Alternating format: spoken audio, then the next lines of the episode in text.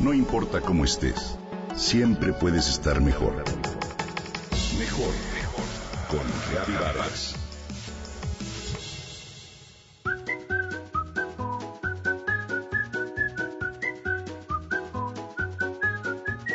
¿Recuerdas haber visitado la casa del tío Chueco en alguna feria? Sí. Me refiero a esas casas en las que la perspectiva de las cosas no se ajusta al mapa mental de lo que debe ser y la posición de todos los objetos reta los sentidos. Hace poco visité con mi familia un pueblo con dichas características.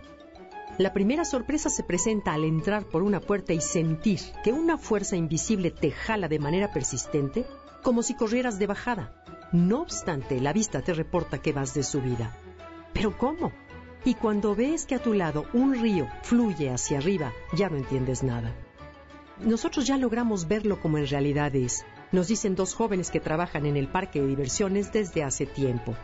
La percepción es la que nos engaña. Esa subida en realidad va de bajada, pero el cerebro no lo entiende debido a diversos trucos de ilusión óptica. Me quedé pensando en lo mucho que se asemeja lo anterior a la vida en general. ¿Cuántas veces la percepción inicial nos engaña al grado de llegar a afectar relaciones, salud o el curso de la existencia. Partamos de que el pensamiento y la emoción son inseparables. Todas las experiencias, actitudes o estados de ánimo que vivimos son el resultado de lo que pensamos y sentimos, no de lo que sucede en el exterior. Por lo que cualquier cambio que deseemos ver lo tenemos que hacer de adentro hacia afuera. Según este concepto podemos afirmar que lo que pensamos es la siembra y nuestra experiencia la cosecha. En el momento en que nuestro pensamiento o manera de pensar cambia, nuestras emociones cambian y nuestra bioquímica y fisiología también, aun si la situación o las personas no cambian.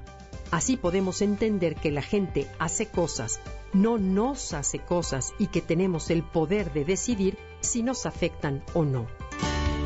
La verdad es que dentro de la mente de cada uno de nosotros hay un gran mapa que se titula Cómo deberían ser las cosas. Y esto está formado por nuestra educación, cultura, creencias, percepciones en la infancia y demás. Cuando la realidad no se ajusta a nuestro mapa interior, el mundo parece no ser tan amigable como antes y entonces molestos cuestionamos todo y hasta reclamamos a la vida, a nuestra pareja y a quien se nos ponga enfrente. Pero, ¿ese es el camino?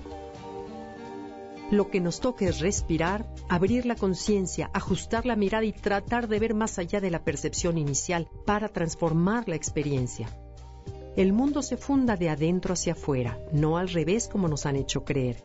Si decidimos dar vida a la creencia de que estamos enfermos, que nadie nos quiere, o no pensamos en otra cosa más que en lo mal que hacemos algo, serán estos pensamientos los que se conviertan en nuestra realidad. Nuestro pensar lo sentimos de manera constante, seamos conscientes o no de ello. ¿Te das cuenta de lo que esto significa?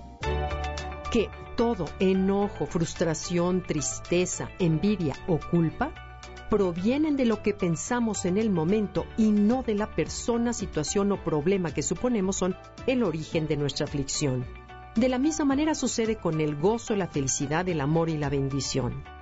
Al igual que sucede en la casa del tío Chueco, nuestro conflicto es la falsa creencia de que algo más allá del pensamiento puede causar las emociones que sentimos. ¿Por qué no estar más vigilantes con lo que permitimos albergar en la mente y eliminar al tronar de los dedos un pensamiento nocivo? Despertar a esta realidad puede cambiar nuestra vida y darnos salud física, mental y emocional.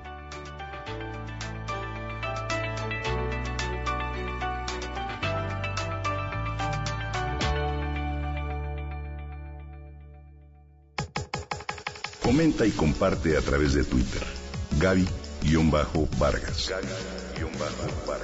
No importa cómo estés, siempre puedes estar mejor.